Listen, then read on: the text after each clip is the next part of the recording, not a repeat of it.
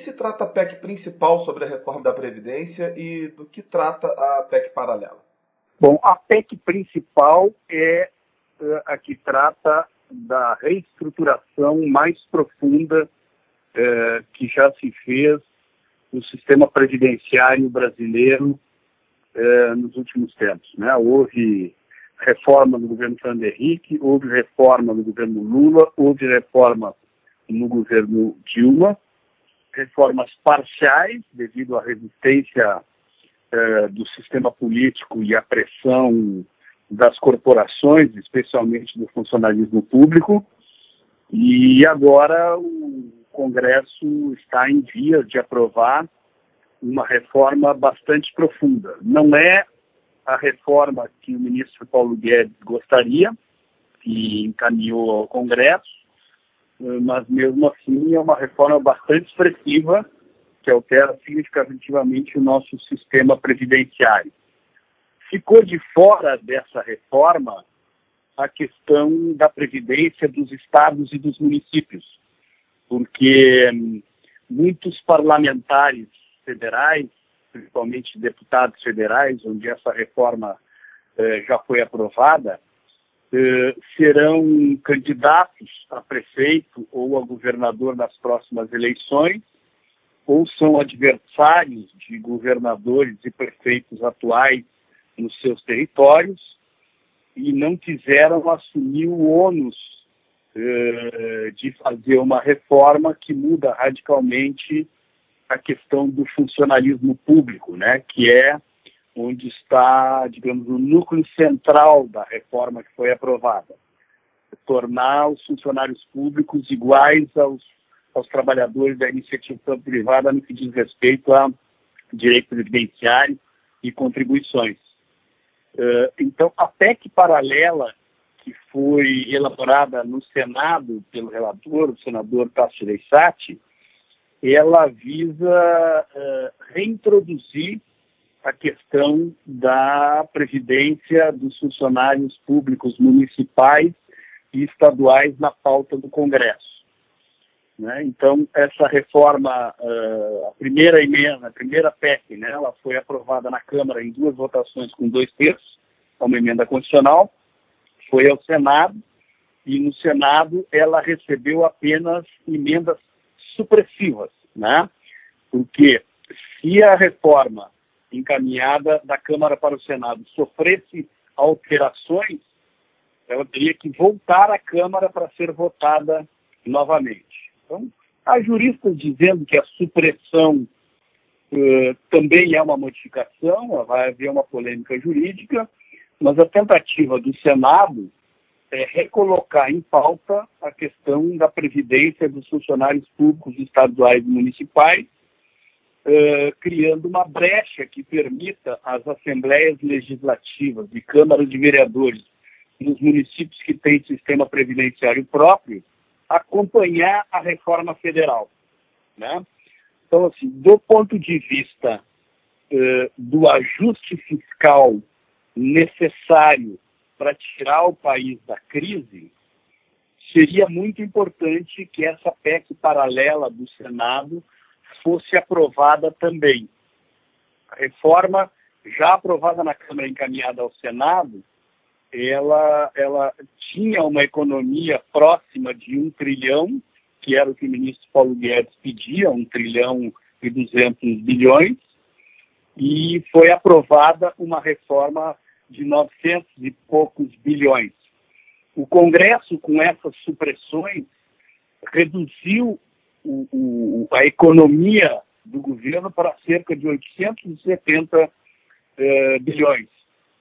Então, a PEC, que, a PEC paralela do Senado, se for aprovada, ela reconstitui a economia uh, da reforma como um todo, né? envolvendo aí funcionários públicos federais, estaduais e municipais.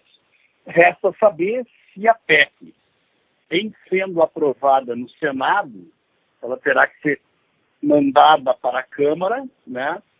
E resta saber se dessa vez os deputados serão sensíveis a essa necessidade de um ajuste fiscal profundo né, nas contas do setor público brasileiro.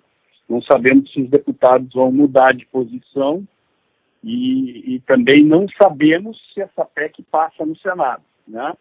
Passando no Senado, mandada para a Câmara, uh, voltamos àquele cenário em que os deputados preferem deixar que os prefeitos e governadores se desgastem fazendo as suas reformas locais ou estaduais, né, sem que os deputados federais se desgastem com medidas que vão, uh, digamos, atingir fundamentalmente os interesses do funcionalismo público. Você poderia explicar exatamente sobre esse trâmite que você já falou um pouco agora?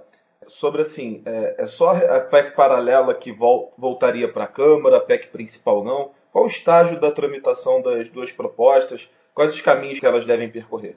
O que a lei diz é que quando se trata de emendar, emendar a Constituição, né, daí, daí o termo PEC, Projeto de Emenda Constitucional, é, é preciso que o proponente, no caso o governo, na, na, na, na PEC principal, né, e no caso o Senado, que é o autor da, dessa PEC paralela, é, submeta a, a, a PEC à votação duas vezes na Câmara e duas vezes no Senado. A PEC sofrendo alguma alteração, ou seja, se na tramitação algum deputado ou algum senador introduzir uma emenda numa PEC que já foi aprovada na outra casa, ou seja, digamos assim, a PEC nasceu na Câmara, mandada para o Senado. Se algum senador emenda, modifica, ela tem que voltar para a Câmara dos Deputados para que essa modificação seja submetida novamente à votação. Então, aqui um parênteses, né? Há, há uma polêmica, porque o Senado não emendou a PEC que saiu da Câmara e foi aprovada, mas ele suprimiu algumas medidas que reduziram a economia da, da PEC aprovada na Câmara. Então, há juristas que defendem que a supressão, ou seja, a retirada de alguns artigos eh, da, da reforma aprovada requer que ela volte à Câmara. Então, isso é uma polêmica jurídica que nós vamos assistir ali na frente se vai acontecer. Né?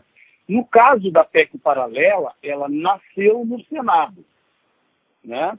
propondo, então, como eu disse, que os funcionários públicos, municipais e estaduais, em essa PEC sendo aprovada, né, ela, ela permitiria às assembleias legislativas e às câmaras dos vereadores, por maioria simples, aprovar uma reforma da Previdência dos estados e dos municípios, sem necessitar uh, de votação de dois terços, ou seja, nas câmaras de vereadores e nas assembleias legislativas, uh, bastaria maioria simples e estados e municípios passariam a adotar uma reforma da Previdência análoga àquela que foi aprovada em relação aos funcionários públicos federais na Câmara e espera-se também eh, no Senado. Né?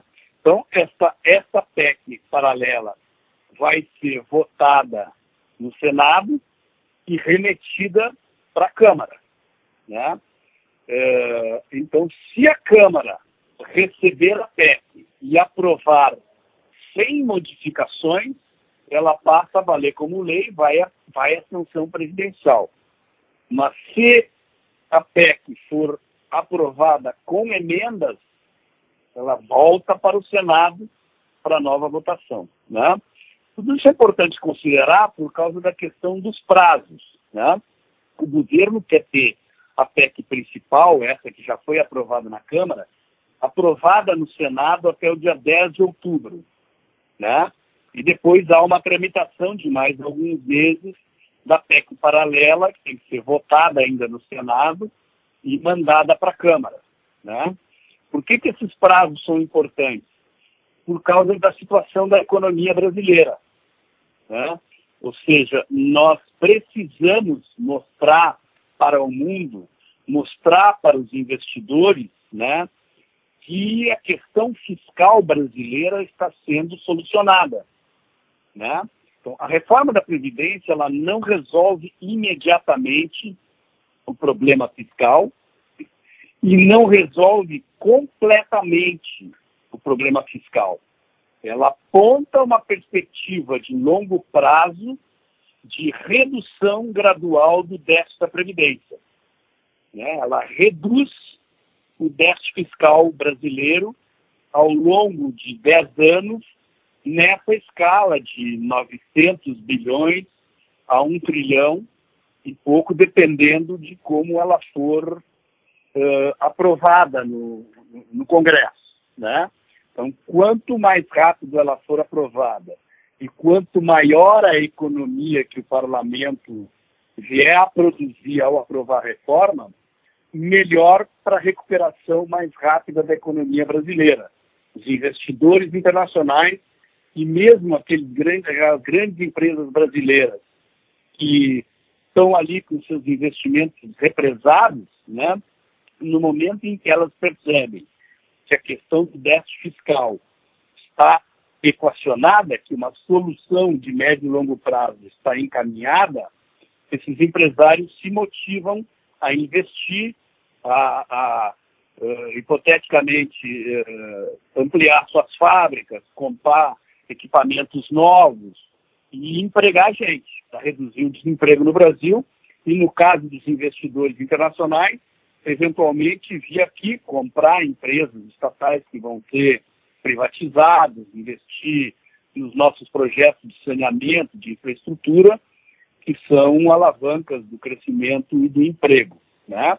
Então, tem toda essa dimensão uh, política, com as suas eventuais implicações jurídicas, mas o resultado que se busca né, é resolver o problema da estagnação da economia brasileira e do desemprego, né, que embora estejam dando sinais tímidos de recuperação, requerem ainda uh, né, muitas medidas uh, para reverter o, o, grande rombo que foi criado nas contas públicas uh, em função dos governos anteriores, especialmente os governos do, do presidente Lula da ex-presidente Dilma, né, sob a gestão do ministro Guido Mantega, quando esse problema do altíssimo déficit fiscal foi criado, né, o descontrole das contas públicas.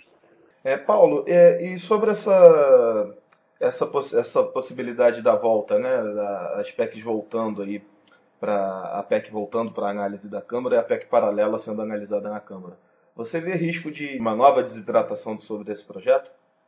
Olha, na medida em que ela vai uh, em que ela vai tramitar, né, como aconteceu da Câmara para o Senado, ela sofreu uma desidratação, né? Agora, uh, a nova votação ela não permite uh, emendas, né? Ou seja, a, a, a, lógica da regra do regimento interno e da legislação uh, diz que nessas novas votações, ou seja, quando a emenda, depois de aprovada na Câmara, votada no Senado, né, uh, o que se vai votar é se a outra casa aprova ou não aprova a legislação como veio. Os deputados, no caso da PEC paralela, uh, voltar para a Câmara, né? ou os senadores, né? Eles depois não poderão mais emendar, ou seja, criar emendas que mexam na essência da lei. A votação é simplesmente aprova ou não aprova como está. Então, é um rito mais simples, mais rápido, mas mesmo assim, cada vez que ocorre algum tipo de modificação, ocorre esse problema da, da protelação dos prazos, né, porque requer mais tempo de tramitação numa casa ou noutra. Né? Mas há, há esse aspecto que é a impossibilidade aí de, de desidratar mais do que já está, depois dela ter sido votada nas duas casas e voltar para uma eventual revisão da outra casa legislativa. E sobre o desmembramento da PEC, né? É, você acredita que esse é o caminho mais fácil, que há a maior possibilidade de incluir estados e municípios dessa forma? É, na verdade, a PEC paralela foi criada como um artifício para não modificar a PEC original. Né? Ou seja, se o Senado tivesse reincluído na PEC já aprovada na Câmara os estados e municípios, seria uma modificação da PEC original. Então, para não protelar mais, para não fazer com que demorasse mais a, a, a, aprovação dessa reforma, que já foi aprovada em duas votações, com maioria de três quintos na Câmara, foi criada a PEC paralela, ou seja, é uma outra emenda constitucional, consequentemente, ela não impacta a reforma já votada. Né?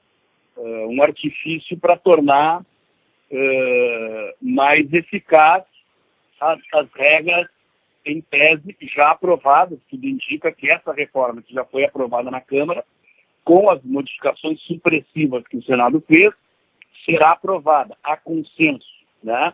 Há uma maioria ampla, tanto na Câmara e no Senado, a favor dessa reforma que já foi aprovada.